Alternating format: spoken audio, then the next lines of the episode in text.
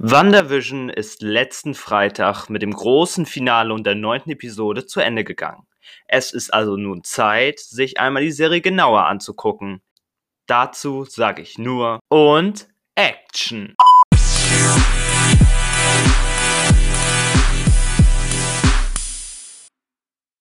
Ja, wir wollen heute über WandaVision sprechen und Erstmal für die Leute, die WandaVision nicht geguckt haben, ihr könnt erstmal dranbleiben. Ich versuche erstmal so gut wie möglich spoilerfrei zu sprechen. Leider wird es bezüglich Vision, sage ich mal, leider einen Spoiler zu den Avengers-Filmen geben. Also wer Avengers Infinity War nicht geguckt hat, der sollte jetzt am liebsten aufhören.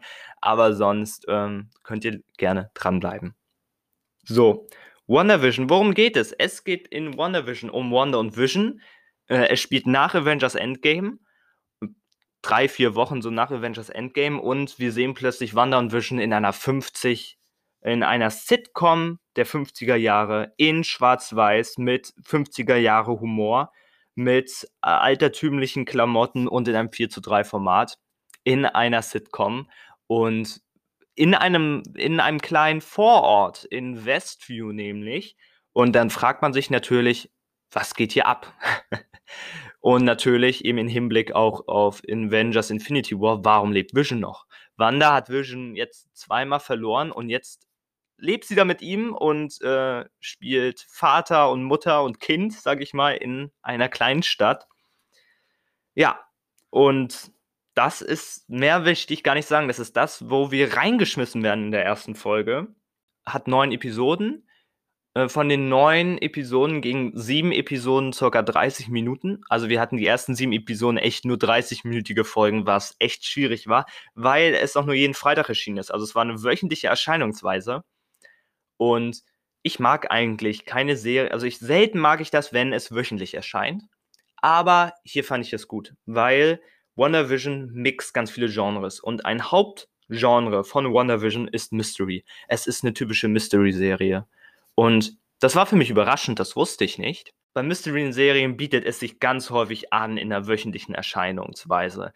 Denn du hast eine Woche Zeit, dir Theorien auszudenken, wie ist das passiert oder wie kann diese und diese Situation aufgelöst werden. Und die Serie macht es einen auch nicht einfach. Also es endet auch immer, also sie schaffen es echt immer, dort zu enden, eine Episode zu beenden, wo es gerade richtig ärgerlich ist. Also man möchte wissen, wie wird die Situation aufgelöst, wie kann man diesen Plot-Twist irgendwie verarbeiten und da muss man eine Woche warten. Aber in dem Moment fand ich das echt gut. Also man hat sich gefreut und WandaVision hat mir den gesamten Januar, Februar und eben jetzt auch Teile des Märzes versüßt. Also ich habe mich jeden Freitag gefreut, abends eine neue Folge anzumachen.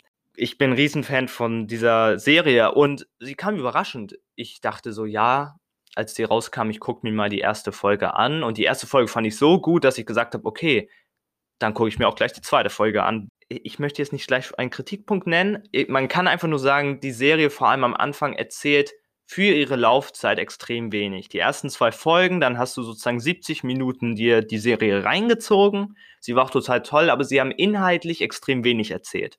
Und ich glaube, dass äh, Disney oder Marvel viele Leute verloren hätten, wenn sie erst äh, eine Folge veröffentlicht hätten, weil dann wären vielleicht viele Leute abgesprungen, weil ihnen das zu langweilig geworden wäre. So, aber wir wollen am Anfang anfangen.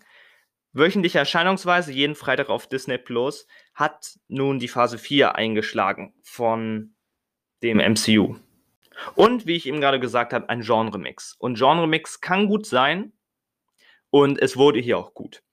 Es ist die typische Marvel-Action die hier zusammenkommt. Es ist, wie ich eben gerade schon gesagt habe, der Mystery-Effekt. Wir wissen, Vision ist tot. Und auch wenn wir in der ersten Folge, die ja vor Live-Publikum aufgenommen wurde, eine 50 Jahr, äh, eine Sitcom aus den 50er Jahren haben, mit dem tollen Lachen im Hintergrund, den Kostümen, den echt coolen Humor, finde ich, ist es trotzdem gleich sofort ein Mystery-Charakter, weil wir wissen, wir, es spielt nach Endgame und wir wissen, Vision lebt. Und wie passiert das? Und wir gehen auf Entdeckungssuche, man sucht sich Theorien aus, man versucht, ja, ich sag mal so Sherlock Holmes zu spielen und irgendwie, ja, sich irgendwelche Theorien sofort im Kopf zusammenzubasteln. Wie kann das sein? Was ist hier passiert? Und ja, das war total toll. Und dann natürlich auch ein großer Aspekt ähm, ist das Sitcom-Genre. Wie ich eben gerade schon angesprochen habe. Es werden die 50er bis 2000er äh, der Sitcom-Ära nach, äh, nachgestellt. Und für jedes Jahrzehnt gibt es vor allem eine Sitcom, die immer herausgestellt wird. Und zum einen, ich liebe halt selber Sitcoms. Ich kann verstehen, weshalb viele Marvel-Fans vielleicht sich da abgeschreckt fühlen, weil sie sagen, äh, Sitcoms ist nicht so meins. Den kann ich trotzdem sagen, es verändert sich natürlich. Es ist Sitcom, es ist jetzt keine reine Sitcom. Ich würde WandaVision auch nicht als Sitcom sehen. Ich finde, sehr dominant ist es in den ersten drei Folgen, aber es ist ja auch gut. Also es ist halt echt schön, wie sie das da einbinden und es ist auch echt gut gemacht, wenn man sich zum Beispiel die Sitcom-Vorbilder sich angeschaut hat sondern auch ältere wie Malcolm in the Middle, äh, Modern Family liebe ich auch, auch wenn das keine Sitcom ist, sondern eher eine Comedy-Serie. Aber auch äh, wie Verliebt in eine Hexe oder Bezaubernde Genie aus den 60er Jahren kenne ich, weil ich sie selber auch mal früh mit meinem Vater geguckt habe und ähm, deshalb fand ich auch toll, dass ich persönlich selber gemerkt habe, also ich kenne halt die Serien, die sie hier versuchen zu kopieren oder zu, ja, zu zitieren, sage ich mal. Und das haben sie echt gut hinbekommen. Man merkt in jeder einzelnen Episode, das sind die 60er, das sind die 70er. Ich meine, wenn die in den 70er in diesem Flower Power Hemd da steht, das ist einfach schön anzusehen. Und auch der Humor verändert sich von der Episode. Und man merkt auch, ich glaube, in Episode 8 ist das, dann sieht man, wes, ähm, ja, ohne zu spoilern, auf jeden Fall sieht man da die originalen Sitcom Sitcoms, also die es in Wirklichkeit gibt, die halt in Anlehnung zu WandaVision stehen. Und dann sieht man, dass man sogar einzelne Kamerafahrten oder echt das Haus von Wanda und Vision echt so aussieht wie in dieser Show, wie in dieser Sitcom. Und da hat also Marvel schon angegeben und sagt, schaut mal, äh, was wir da hinbekommen haben. Und die haben das echt toll hinbekommen. Also echt, dieses Sitcom-Element ist so toll umgesetzt worden, also echt, und es war auch lustig. Also ich habe ja auch gelacht und das schafft nicht, das schafft ja nicht mal eine richtige Sitcom, dass ich häufig lache. Also nur bestimmte Sitcoms. Und der Humor war hier nicht schlecht. Also ich war echt überrascht von diesem Sitcom-Part, wie gut der ist. Ja. Und außerhalb von Sitcom, Mystery und Action haben wir hier natürlich noch Drama. Es ist ein Charakterdrama. Und zwar ein sehr heftiges und fürs MCU ist das hier auch eine der auch emotionaleren Serien. Das muss man mal ganz klar sagen, vor allem zum Ende hin. Ihr merkt schon, ich bin ein bisschen positiv, denn ich kann jetzt schon mal sagen, es ist mein Lieblings-Marvel-Projekt. und zwar überrascht. Ich war ja kein Fan, ich war nie gehypt, als das rauskam und ich habe mich so immer drauf gefreut und jetzt auch im Nachhinein, auch wenn das Finale okay nur ist, sage ich mal, ähm, ohne zu spoilern, es ist mein Lieblings-Marvel-Projekt. Es kommt vor Avengers Endgame, es kommt vor, ja, vor der Iron Man-Trilogie, vor Guardians of the Galaxy. Es ist kreativ. Marvel macht mal was anderes. Sie spielen hier, wie schon gesagt, mit den Genres. Es hat eine Falltiefe. Man merkt am Anfang, Wanda und Vision, sie lieben sich, aber du weißt ja irgendwie, Vision ist tot und man fragt sich jetzt, hat Wanda ihn irgendwie wiederbelebt? Das sind einfach so Theorien, die einen gleich nach den ersten drei Sekunden, sage ich mal, einfallen. Das ist überhaupt nicht gespoilert. Und das waren halt alles nur Theorien. Und man merkt, das hat Potenzial, diese Serie, zu so einer typischen Romeo-Julia-Tragödie. Ob es das letztendlich geworden ist, da kann ich vielleicht nochmal kurz im Spoiler-Part drauf eingehen. Wen muss man hier noch loben? Ganz klar die Darsteller, vor allem die Hauptdarsteller. Elizabeth Olsen als Wanda Maximoff und Paul Bettany als Vision spielen das einfach nur toll.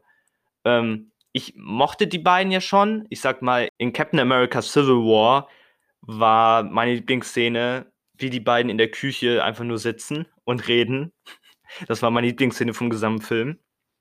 Und ich war ja skeptisch, dass Marvel auf Serien setzt, aber das hat mich überzeugt, dass ich sage, diese Serie, hey, vielleicht macht Serienformat echt Sinn, weil Wanda war eine Charakter, wir hatten sie, aber sie hatte halt nicht so viel Screentime und in dieser Serie ist sie zu meiner Lieblingscharakterin geworden. Sie steht jetzt über Iron Man und ich finde sie einfach nur total toll, weil du jetzt so viel von ihr weißt. Sie hat jetzt Tiefe bekommen und Elizabeth Olsen spielt das schauspielertechnisch total gut. Sie muss halt so häufig in den Emotionen springen. Sie ist einmal äh, Flower Power aus den 70er Jahren mit Sitcom und macht Witze darüber, dass ihre Küche nicht geputzt ist oder dass sie zum Abendessen ein Frühstücksei serviert.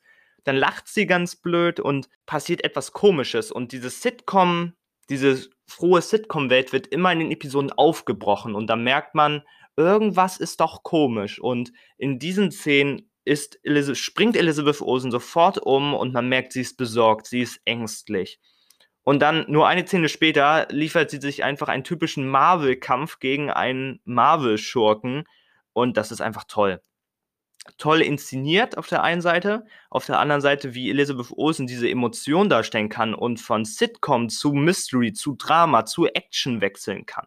Das ist einfach nur grandios. Also, wenn da kein Oscar oder kein Emmy drin ist für sie, dann bin ich echt enttäuscht, weil das war einer der besten, sage ich mal, echt schauspielerischen Performance ähm, die ich in den letzten Jahren gesehen habe. Und das meine ich einfach ehrlich.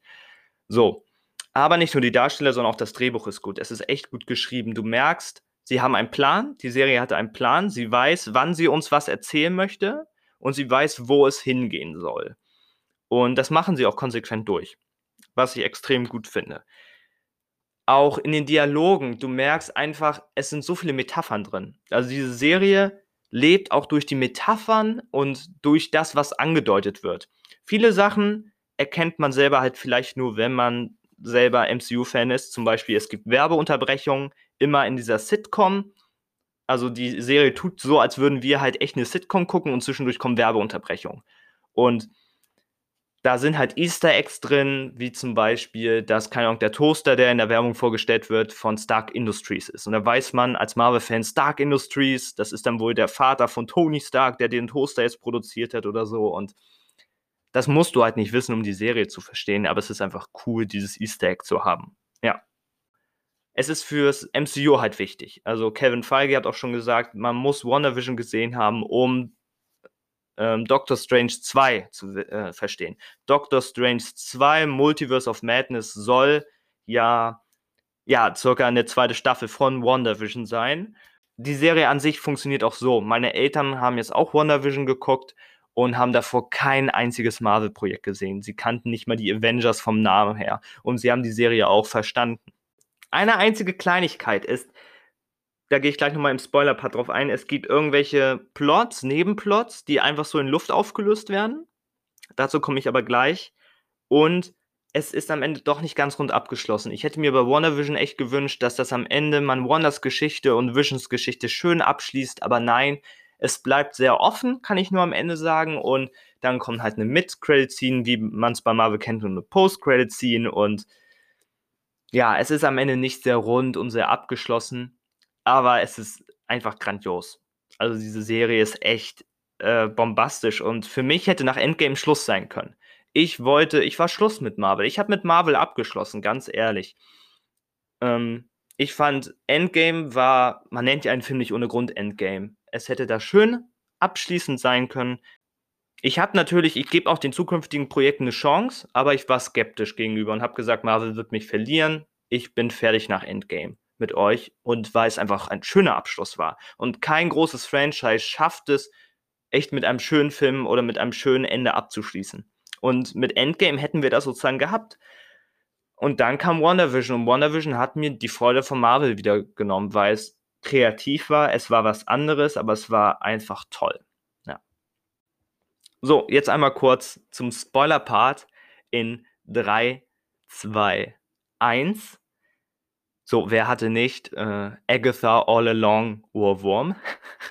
genau, also ich höre mir dieses Lied immer noch durchgehend an, aber wenn ich das hier singe, schaltet ihr alle ab. Nein.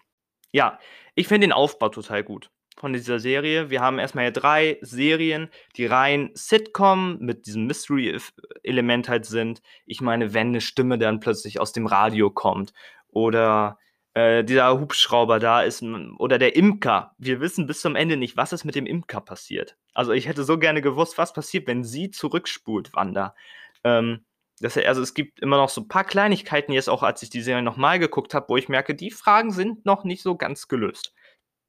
Aber es ist halt auch die Frage, ob sie gelöst werden müssen.